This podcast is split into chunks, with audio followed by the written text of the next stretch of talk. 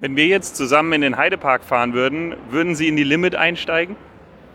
Ja, äh, ich, ich, steige im Prinzip überall ein, aber ja, damals war die Technologie noch nicht da, um super sanfte Übergänge zu machen. Ja, wenn jemand aus der Branche oder ein Achterbahnfan den Namen Vekoma hört, dann verbindet er das häufig mit dem Begriff Rüttelkiste. Warum das nicht ganz fair ist und wie sich Vekoma vom Anbieter im günstigen Segment zum Prämienhersteller wandeln will, erfahrt ihr jetzt. Podcoaster Germany. Gespräche aus dem Attraktionsgeschäft. In Kooperation mit parkerlebnis.de.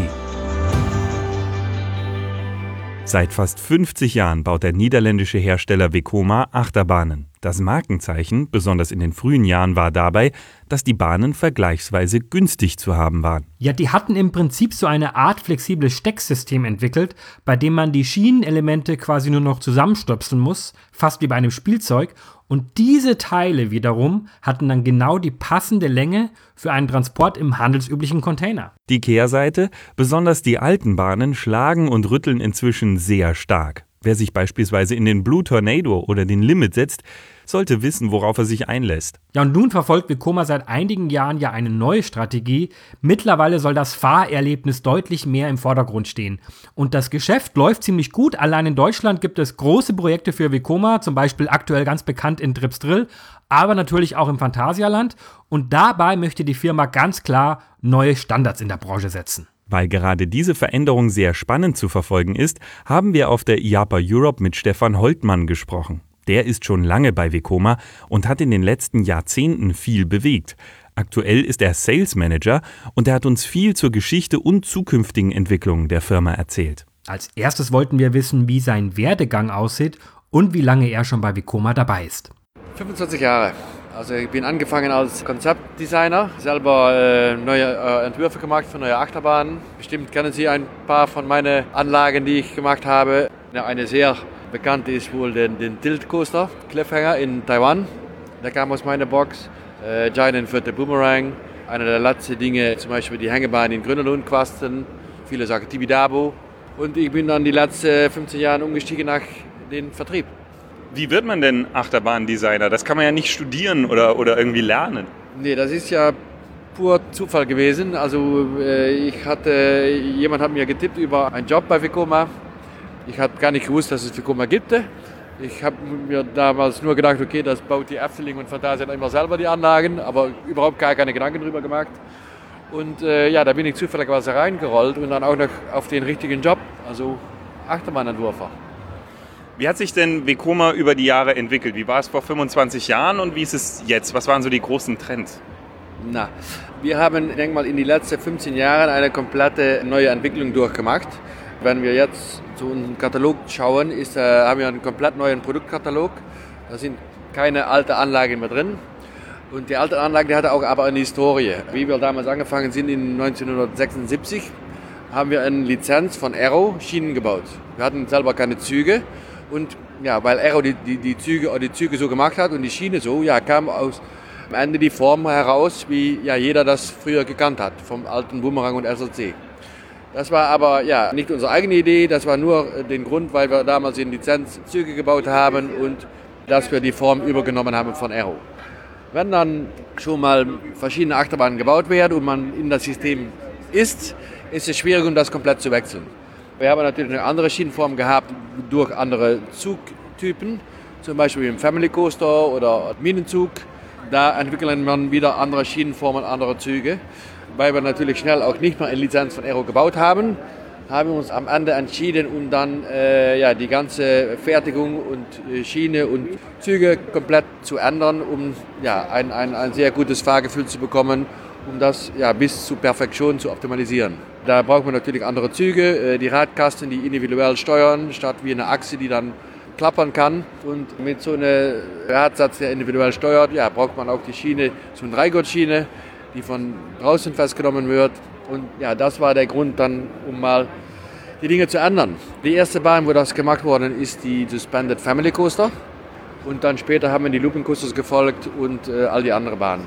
Da bleibt es natürlich nicht dabei, weil nur das Ändern der Schiene, um dann eine gute Achterbahn zu bauen. Das hängt von vielen Sachen ab. Den Entwurf ist einer, Die Fertigung ist Nummer zwei und dann, wie die Bahn dann am Feld aufgebaut wird, ist Nummer drei. Und da haben wir auf jede Stufe haben wir richtig neue Dinge entwickelt. Wir haben eine neue 3D-Biegermaschine äh, geholt. Das ist die einzige in der Industrie, die komplett 3D biegt. Vom Entwurf haben wir jetzt eine Entwurfmethodik, die nicht mehr wie früher mit Topview und Abwicklung und Bankung separat eine 3D-Form herstellt. Bei einem Entwurf machen wir jetzt die Belebung als Eingangspunkt statt den Ausgangspunkt. Also wir entwürfen in Zeitdauer und G-Kräfte und Geschwindigkeit Variation. Und durch die Querneigung einzugeben, kann man sich entscheiden, entweder ich mache eine Linkskurve, eine Rechtskurve oder einen Loop, wenn ich von 0 bis 3G gehe. Dann, meine Bahn wird ein Gesamterlebnis von Anfang bis Ende.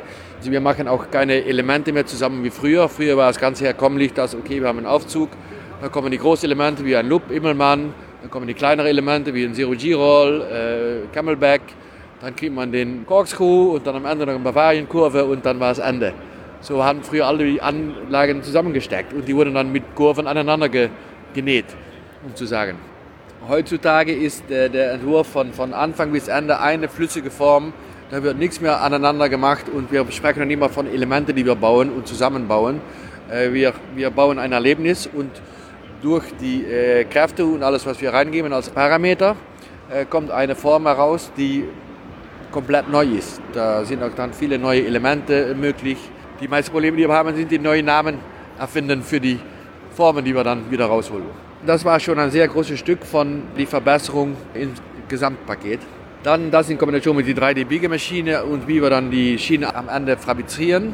Er hat sich jetzt äh, in eine hervorragende äh, Schienenfahrt, die ja sehr sanft ist und ich denke, Sie können das auch selber bestätigen, wenn Sie schon ein paar von den letzten Bahnen gefahren sind. Sie sind ja dann in den 90ern eingestiegen.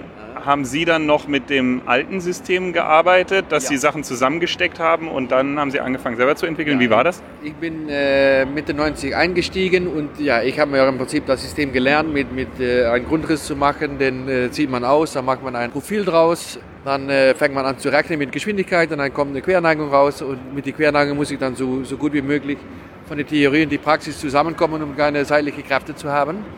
Das ist ein schwieriger Prozess. Normalerweise macht man drei, vier, fünf, sechs Iterationen, bevor man die G-Kräfte so hat, wie man sie möchte. Und man hatte auch sehr große Beschränkungen mit Querneigung zu machen im vertikalen Bereich.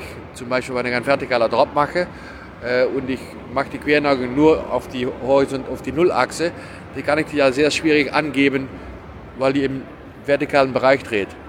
Und jetzt durch das neue System ja, sind da keine Beschränkungen mehr und wir können im Prinzip, was wir im Kopf haben, können wir bauen.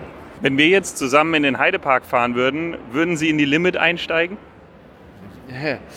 Äh, Ich, ich steige im Prinzip überall ein, aber ja, das ist ein Design der Limit von 1992. Damals war die Technologie noch nicht da, um super sanfte Übergänge zu machen, äh, vom Design her und auch von der Fabrikation. Äh, wenn wir andere Anlagen von 1992 vergleichen, dann hat man genauso die gleichen Probleme. Aber der Limit und die anderen 45 SRCs, die gemacht worden sind, die fahren ja alle. Also die sind von der Dauerhaft sehr gut, die Qualität ist gut, aber ja, Fahr das Fahrerlebnis war damals nicht so gut wie jetzt. Da sind andere Hersteller, die Bahnen, die sind schon abgebrochen, die fahren nicht mehr und werden dann auch nicht mehr beschimpft um die Qualität von damals, weil die einfach nicht mehr da sind. Wir haben ja glücklicherweise so eine hohe Qualität schon früher gehabt, dass alle Bahnen, die wir gebaut haben, stehen auch immer da. Und ja, man wird dann auch kritisiert über die alten Sachen, aber ja, das ist dann so und wenn man das gut erklären kann, dann beklagt sich da niemand drüber. Das System ändern ist ja der eine Teil, Kunden und Achterbahnfahrer überzeugen ein ganz anderer. Mehr dazu gleich.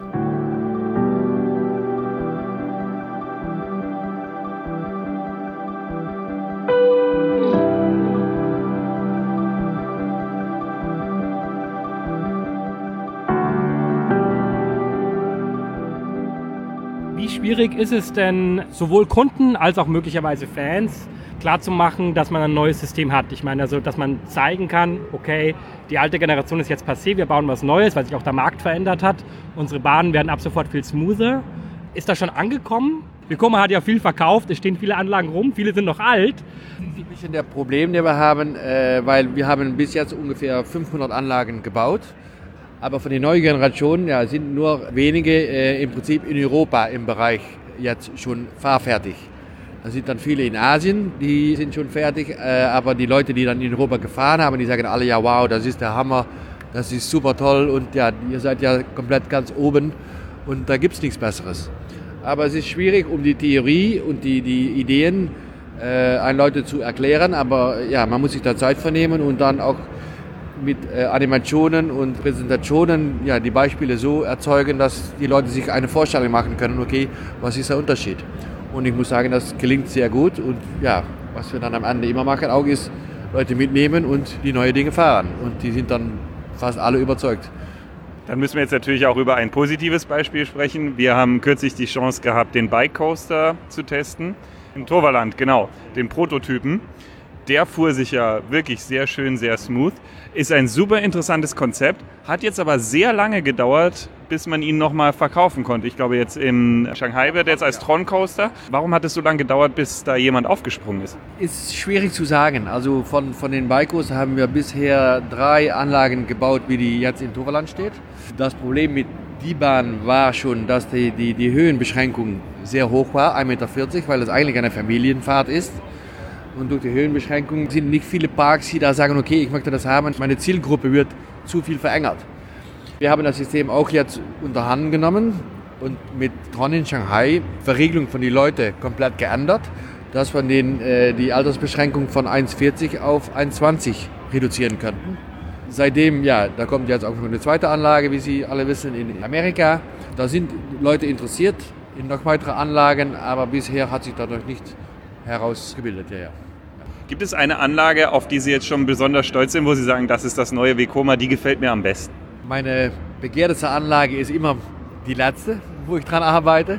Das hat auch den Grund, da kann man den meisten Enthusiasmus reinlegen und dann ja, wird es auch ja, richtig toll. Ich muss sagen, was wir jetzt bauen in Energylandia, da kommt ein Super Shockwave Coaster rein. Das ist ein Doppel-Launch Coaster mit 1,25 Kilometer Länge, mit zwei Launches, drei Züge und der hat auch viele Tunnelelemente, viele schöne neue Fahrfiguren, viel Airtime, sehr abrupte Wechselungen, aber natürlich alles sehr sanft und äh, da, ich, da bin ich schon sehr gespannt drauf. Früher hat Vekoma ja sehr stark gepunktet, auch über den Preis, weil es eben ein sehr kosteneffizientes auch System war. Hat sich da jetzt was geändert? Geht jetzt Vekoma im Preissegment so ein bisschen nach oben durch die, das neue System, was ja vielleicht auch von der Entwicklung her teurer ist? Ich denke, dass sich von früher und jetzt nichts geändert hat. Wir hatten früher sehr viele Anlagen und weil die Parks alle auch in, in Europa noch alle viel neu waren, viel Fläche hatten, hat man eine Bahn aus dem Katalog genommen, weil es hat keinen Grund für die, für die Parks und dann, sag mal, eine halbe Million oder eine Million mehr zu bezahlen, um den Entwurf spezifisch darauf anzupassen, weil man doch eine grüne Wiese hat.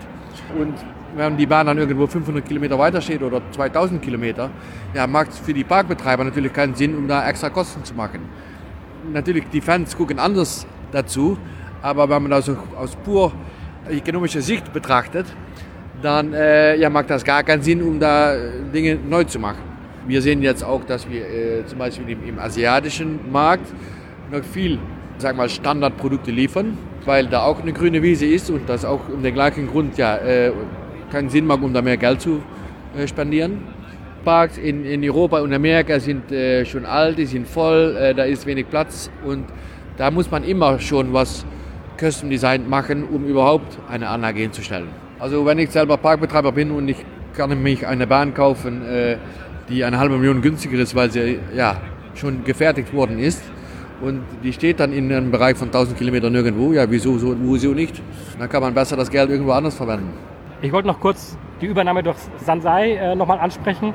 Welche Auswirkungen hat das denn auf Vekoma? Im Prinzip hat die Übernahme von Sansai gar keine Auswirkungen auf Vekoma. Die äh, sind jetzt Eigentümer von Vekoma, aber Vekoma selbst geht sehr gut und es hat keinen Grund, um dann eine gute Firma zu verändern. Natürlich haben wir durch die Übernahme von Sansai einen sehr größeren Bereich von äh, Amusementsanlagen. Äh, Sansai selber macht natürlich auch Amusementsanlagen. Die haben bei Disney schon viel gemacht. Mit Sansai und SNS und alles zusammen sind wir schon der größte Spieler der Welt geworden in diese Freizeitanlage wir hatten so das Gefühl, kriegen wir jetzt auch in der Messe mit vielen Interviewpartnern, dass dieses große Wettrennen höher, schneller, weiter, ich brauche eine Rekordbahn bei mir langsam aufhört. Dass man lieber Bahnen will, die besonders sind, die besonders schön sind, die sich sehr smooth fahren. Erleben Sie das als Vekoma auch, dass man nicht mehr nach Rekorden fragt, sondern nach besonderen Bahnen? Also wir als Vekoma haben im Prinzip nie die Rekorde hinterher gejagt, weil ja, wir denken, es bringt nichts, wenn dann ein Jahr später hat jemand anders das Rekord. Für die, die Besucher ist das dann, äh, sind das dann Anlagen, die man einmal abdickt und dann nie mehr macht. Und wir gehen mehr für ein Totalerlebnis, äh, eine, eine schöne, gute Fahrt, die man auch mehrmals sehr bequem fahren kann. Und das in Kombination mit, mit neuen Ideen und Features in Anlage, um etwas Spezielles zu, herzustellen. Ich denke, dass jeder die sehr große, komplizierte Anlage von uns kennt in, in, im Disney-Bereich. Ja, und das sind auch keine äh, mega aggressive Anlagen, das sind Anlagen mit einem Totalerlebnis und neue Dinge, die es bisher noch nicht gab.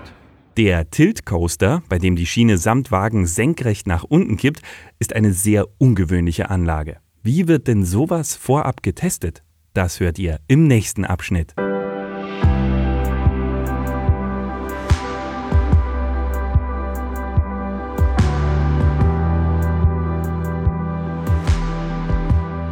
Stefan Holtmann von Vekoma war zunächst Achterbahndesigner und unter anderem für den Tilt Coaster zuständig. Später wechselte er vom Design in den Verkaufsbereich. War das eine schwierige Entscheidung für ihn? Nee, ich fand das eine sehr logische Veränderung, weil äh, wie ich im Design war, äh, ging ich im Prinzip immer mit den Agenten, die Vertreter mit für die technische Unterstützung. Man muss selber ja seine eigenen Ideen verkaufen und dann auch ja, präsentieren. Und für mich war der, der, der Schritt, um das selber zu machen zu den Kunden, ganz einfach und dass ich dann auch, wenn ich beim Kunde bin, die komplette Ideen im Kopf habe und auch genau dazu stellen kann, was er gerne möchte, ohne dann wieder äh, Rückfrage zu machen im Büro. Was ist denn so Ihr Lieblingscoaster? Wo haben Sie gesagt, oh, das war eine wirklich spektakulär tolle Fahrt? Ich habe keinen Lieblingscoaster. Nee. Mein Lieblingscoaster ist mein letztes Projekt. Und man geht immer voll für die nächsten Projekte und da ist man so enthusiast drüber, dass das von alleine dein Lieblingscoaster wird. Und dann, wenn der wieder gebaut ist, dann kommt der nächste und dann wird das wieder mein Lieblingsprojekt. Sie haben vorher gesagt, Sie haben den Tilt Coaster unter anderem äh, mitentwickelt. Das war ja ein Element, das es vorher so nicht gab. Das war ja wirklich neu, ist auch ziemlich gruselig, wenn man es zum ersten Mal fährt, wenn man sich vollkommen verlassen muss, dass das alles funktioniert. Ist das etwas, was man dann nicht am Computer testet, sondern wirklich aufbaut auf dem Firmengelände? Und wenn ja, wie, wie war das denn, als Sie zum ersten Mal in diesem Tilt dann drin saßen und gehofft haben, oh, hoffentlich funktioniert alles. Können Sie sich da noch erinnern, wie das war damals? Jede neue Entwicklung oder Teilentwicklung in einer Achterbahn äh, wird bei uns 100% getestet. Also natürlich den Tilt haben wir auch eins auf eins aufgebaut und sehr gut getestet, bis wir 100% sicher waren, dass alles gut funktioniert und auch immer funktionieren wird. Und das machen wir für jede Anlage so. Den Tilt selber, selber damals in unser, äh, äh, auf dem Gelände haben wir nicht mit Leuten gefahren, weil wir nur die Oberkante vom Tilt getestet haben und die Verriegelung und mit Dummy-Züge gearbeitet haben und wir konnten den Zug nicht releasen, weil wir keine Schiene da hinten hatten. Also ich bin selber noch nie mit dem Tilt gefahren. Designt, aber nie drin gesessen? Nee, nie drin gesessen. Ich bin da gewesen, aber da war die Bahn noch nicht gebaut. Da war nur die Idee kommuniziert und äh, ja, später bin ich nicht mehr in die Lage gewesen, um da hinzukommen. Wir haben noch eine abschließende Frage. Sie können noch einen Konflikt klären zwischen uns beiden. Ich sage, eine Achterbahn muss einen geschlossenen Kreis haben, sonst ist sie keine Achterbahn. Also ein Boomerang ist keine Achterbahn, weil die fährt nur hin und her. Das ist eine Attraktion. Was die sagt? Das ist auch eine Achterbahn. So, wer hat jetzt recht? Also ich denke, dass die Deutsche und ich denke die Holländer auch das falsche Wort dafür haben. Achterbahn. Dann früher war das ein Achterkreis, weil die Achterbahn wurde entwickelt vom Kirmes. Wir sollten so wenig wie möglich Platz haben. Den Bahnen fahren wir auf die kurze Seite und dann machte man eine Figur 8 und so ist der Name Achterbahn entstanden. Wenn man am Rollercoaster schaut, da ist die Form nicht im Namen. Also eine Shuttlebahn ist eine, genauso eine Achterbahn wie jede andere Bahn. Vielen herzlichen Dank, dass Sie sich so viel Zeit genommen haben. Gern geschehen. Und jetzt seid ihr dran. Schreibt uns, was ihr zu dem Thema denkt, per Mail an post.coaster.de oder diskutiert im Forum auf parkerlebnis.de mit. Um keine Folge zu verpassen, abonniert den Podcoaster auf einer Plattform eurer Wahl. Und ihr könnt unsere Arbeit auch ganz einfach unterstützen. Teilt und bewertet den Podcast. Der Podcoaster wird produziert von Sebastian Grünwald und Hans Pieper. Kooperationspartner ist parkerlebnis.de.